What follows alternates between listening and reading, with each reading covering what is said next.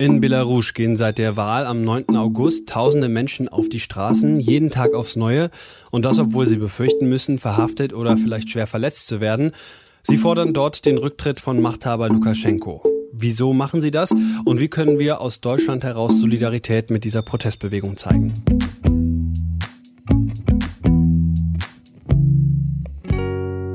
Darüber sprechen wir mit Katharina. Sie studiert Politikwissenschaften in Deutschland und ist auf uns zugekommen, denn sie will aufmerksam machen auf die Situation in Belarus. Dazu hat sie unter anderem eine Kompaktkampagne gestartet, in der sie die Bundesregierung zum Handeln aufruft und sie ist vernetzt mit vielen weiteren Leuten, die in Deutschland solidarische Aktionen für die Menschen in Belarus machen. Hallo Kathi. Hallo, guten Tag. Äh, erstmal kurz zu dir. Woher kommt deine Motivation, dich so äh, für die Freiheitsbewegung in Belarus einzusetzen, beziehungsweise was ist so dein Bezug zu Belarus? Also erstmal, ähm, ich komme selber aus Belarus und äh, ich wohne zwar seit sechs Jahren äh, in Deutschland und habe hier so Bachelorabschluss gemacht und so weiter, aber immerhin bin ich immer noch äh, in Belarus vernetzt und äh, die Situation, das ist nicht auf einmal so. Das war schon, ich würde sagen, seit immer, äh, dass viele Menschen gegen, sagen wir, diese autoritären oder diktatorischen Regime sich ähm, gekämpft haben. Aber dieses Jahr ist das besonders groß und das musste man unterstützen und äh, auch seit dieser Präsidentschaftswahlkampagne äh, waren viele Menschen auch im Ausland aktiv, weil sie wollten, dass also im, auch im Ausland äh, darüber berichtet äh, wird und so. Und auch, dass man tatsächlich das erreicht, also diese Freiheit erreicht, ja. Mhm. Du hast es jetzt gerade gesagt, es ist nicht erst ähm, jetzt seit diesem Jahr so und seit dieser Wahl so, dass es ähm, äh, dass so eine Art, ich würde das mal politische Willkür nennen vielleicht, äh, gibt. Ähm, was ist denn jetzt dieses Mal, was ist bei dieser Wahl anders? Warum jetzt so viele Menschen auf die Straße gehen, obwohl sie eben befürchten müssen, dass sie vielleicht verhaftet werden oder dass es zu, ähm, zu Gewalt kommt, dass Menschen verletzt werden? Also die Frage, warum, ich glaube, das, das fragen sich alle ein bisschen. Ich meine, so diese tiefstehende Gründe, warum so viele Menschen tatsächlich dieses Mal, dieses Jahr äh, auf die Straßen gegangen sind. Teilweise vielleicht ist das Corona, teilweise kann es sein, also auch, dass die Kandidaten oder die, die, die Kandidaten für Kandidaten ähm, sehr stark und gut und äh, irgendwie äh, für die Menschen entsprechend waren. Ja, also sie haben Menschen angesprochen, ja, einfach mit äh, eigenen so Werte und Kampagne und einfach wie das gemacht war. Aber auch so Zivil Zivilgesellschaft ist aufgewachsen und natürlich so wirtschaftlich und politisch ging es immer schlecht, vielleicht dieses Jahr noch schlechter, ja. Also Corona hat auch viel gezeigt, wie gesagt, weil mh, mm, bei uns in Belarus ähm, hat der Staat und vor allem der Präsident am Anfang gesagt, dass das überhaupt nicht existiert. Und danach hat er gemeint, äh, na ja, wer krank war oder wer krank ist, dann ist selber schuld, ja. Und mhm. für die Menschen ist das für viele Menschen, das ist so, das klingt nach einer Lüge natürlich, weil niemand ist schuld, dass man, also dass man krank ist und du kannst das die Menschen nicht vorwerfen. Und das ist eine von dieser ganzen Lügen und äh, Unzufriedenheiten, ähm, die man in dieser ganzen Zeit äh, bekommen hat. Ja. Und ähm, jetzt sind die Menschen auf der Straße und man sieht immer wieder ähm, oh, in sozialen Netzwerken, ähm, aber auch in, in, in Nachrichtensendungen Aufnahmen von Menschen, die auf offener Straße einkassiert werden, in einem Auto landen. Was passiert mit denen? Kriegt man das irgendwie mit? Gibt es äh, da irgendwelche Quellen, über die man sich ähm, auch hier aus dem Ausland informieren kann darüber, was, was, was Menschen, die, die gerade aktiv sind, die vielleicht sogar Aktivistinnen sind, was die gerade erleben? Ähm, auf jeden Fall, irgendwann gehen diese, Menschen, diese Menschen raus aus diesen Gefängnissen. Wahrscheinlich nicht alle, weil. Also sie, die kommen ins, in der Regel ins Gefängnis. Ja, also in, in der Regel kommen, in, kommen sie ins Gefängnis für ein paar Tage.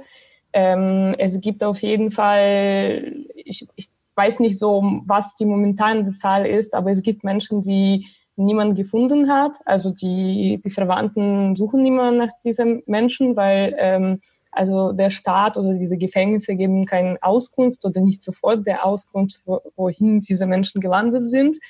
Ja, also das ist schon kompliziert, weil äh, dann du kannst dir vorstellen, ja, dein, dein Bruder oder dein ein Freund von dir oder Freundin von dir irgendwie wird verhaftet und einfach so verschwunden und dann weißt du nicht mehr, wo diese Person ist, ja, für mehrere Tage. Und das hat mehrmals passiert äh, in diesen Tagen. Äh, dann erzählen diese Menschen danach, äh, was mit denen passiert ist, ja, und das war schon, viele waren vergewaltigt oder sehr schwer verletzt und äh, das erzählen sie und das, also die Ärzte haben das auch bestätigt, ja, also die Ärzte und Ärztinnen, die diese Menschen, ähm, also in Krankenhäuser behandelt haben. Ähm, das kann man teilweise in deutschen Medien einfach so in Berichten äh, lesen oder so, in, also in großen Medien, also kommt es schon.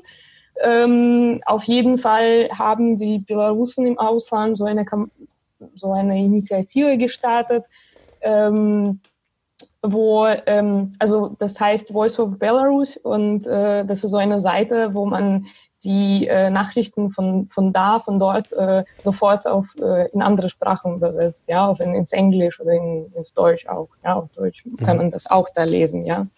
Und äh, da gibt's so die sofortige ähm, Berichte. Ja? Aber selber Belarusen auf jeden Fall lesen momentan Telegram-Kanäle. Ja? Das ist so die mhm. beste Medien momentan für alle, weil das ist, da kann man sofort irgendwelche Fotos, Videos oder Berichte bekommen und also Social, Social Medias sind jetzt momentan sehr groß. Ja? Mhm. Also es gibt ähm, verschiedene, verschiedene Quellen. Du hast jetzt Voice of Belarus genannt, das, das werden wir auf jeden Fall verlinken. Ähm, mhm. Telegram-Kanäle, aber wie ist denn das? Man hört ja auch im, immer wieder Berichte von Internetsperren, also dass die Regierung das Internet kappt, damit keine Informationen rausgehen können.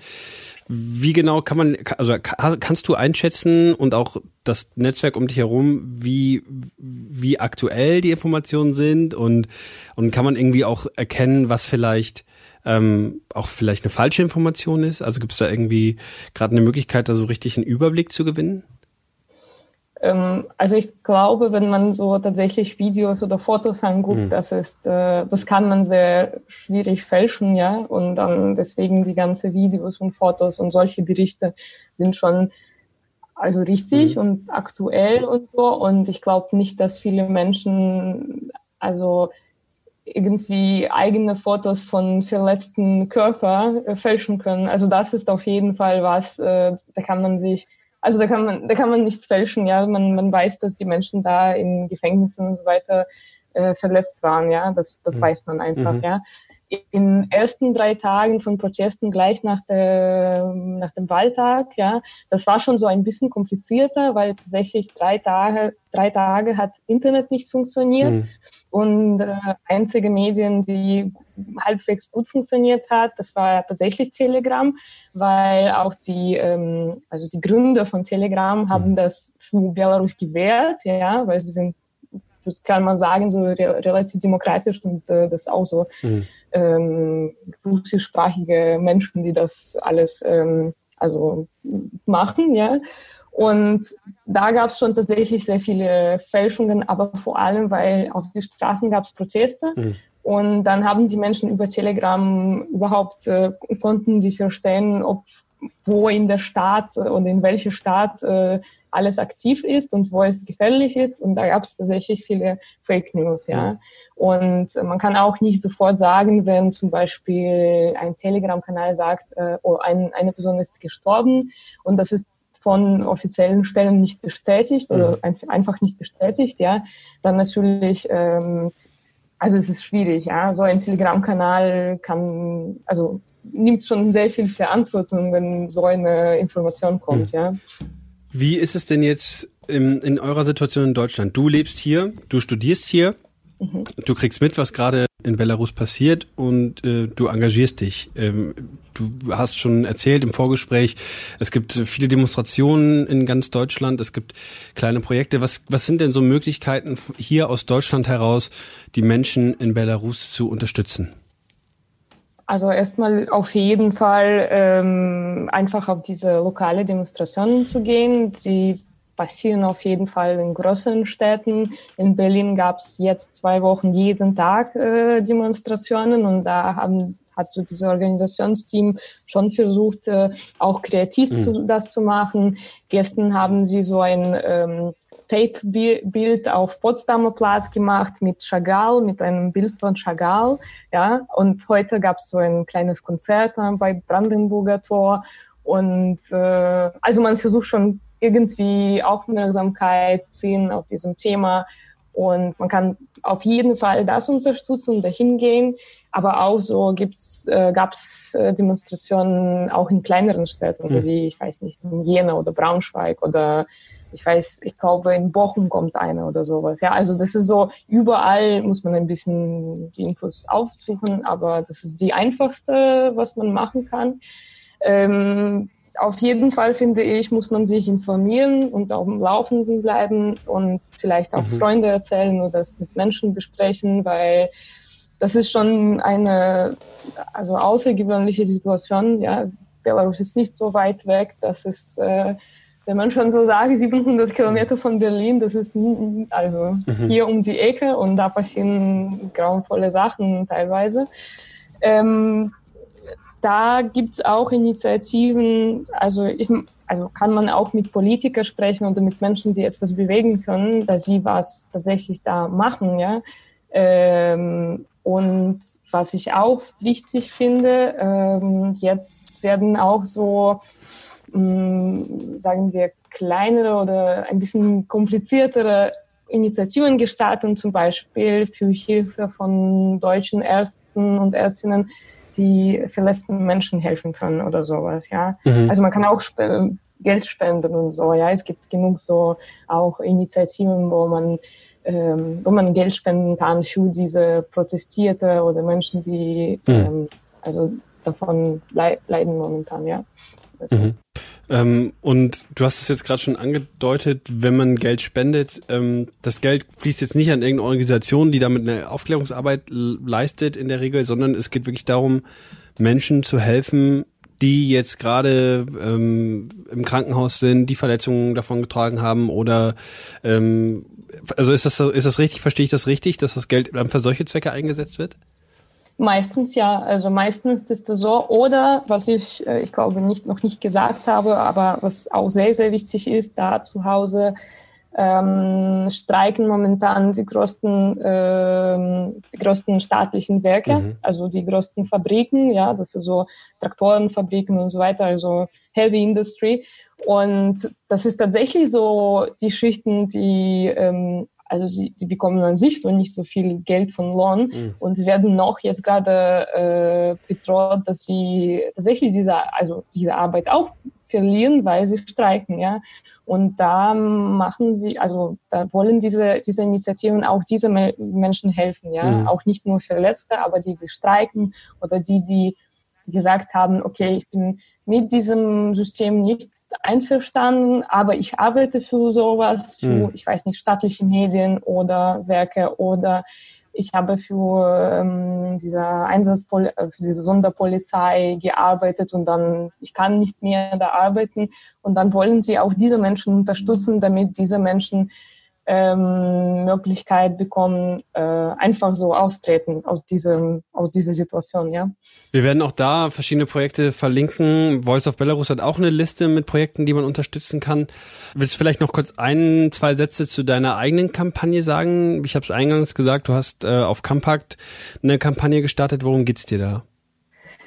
Also die Kampagne haben wir schon vor, ich glaube, zwei Monaten gestartet, ja, weil die Situation, wie gesagt, ist nicht auf einmal so groß geworden. Das war schon vor Präsidentschaftswahlen, dass also die äh, Aktivisten, die Menschen, die sich kandidieren für Präsidenten mhm. wollten, sie waren schon verhaftet sehr, sehr früh und also auch ohne irgendwelche große Grund. Und dann die Demonstranten, die damals auf die Straßen waren, auch vor zwei Monaten, sie waren auch viele verhaftet. Deswegen wollten wir schon damals ähm, viel mehr, also ein, eine Antwort von, von mhm. hier bekommen, ja, und mehr Aufmerksamkeit. Äh, jetzt momentan natürlich ist das viel aufmerksamer geworden, ja, äh, das ist super.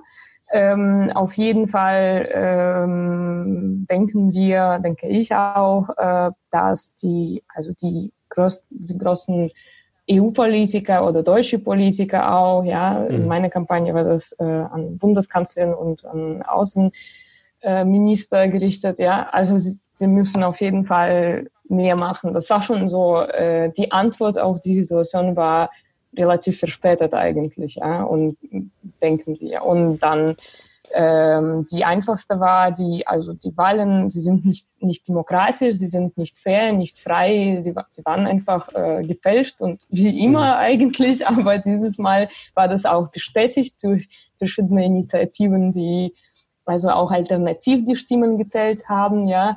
Und äh, also da, da müssen sie Sanktionen gegen die Menschen, die jetzt momentan Macht haben, sie, da müssen sie persönliche, äh, personalisierte Aktion, äh, Sanktionen äh, gerichtet werden. Aber ich glaube auch eigentlich, da muss viel mehr so im Menschenrechtsbereich äh, mhm. gemacht werden, ja, weil ähm, auf jeden Fall wie gesagt, mir tut es super weh, dass so viele Menschen jetzt verletzt sind, ja, und dann es gibt keine kein richtiges Rechtssystem, um also einfach es ist schwierig, also zu sagen, also der Staat macht so, als ob nichts passiert mhm. hat und ähm, also vielleicht könnte könnte man von außen mindestens in diese Richtung mhm. helfen, ja, weil viele Menschen also das ist einfach un unglaublich für mich und äh, tut das weh einfach. Und ähm, also ich glaube, von außen kann man auch sehr viel politischer Druck da machen und äh, mhm. ja, und das muss gemacht werden, ja.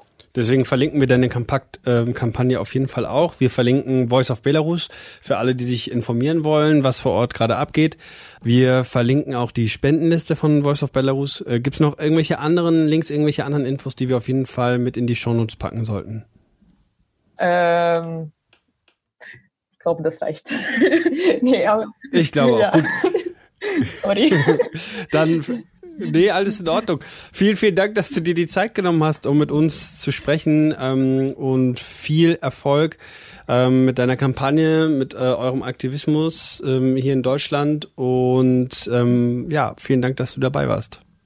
Vielen, vielen Dank dir und ähm, ich hoffe, dass diese ganze schlechte Situation, das wird nicht mehr so schlecht.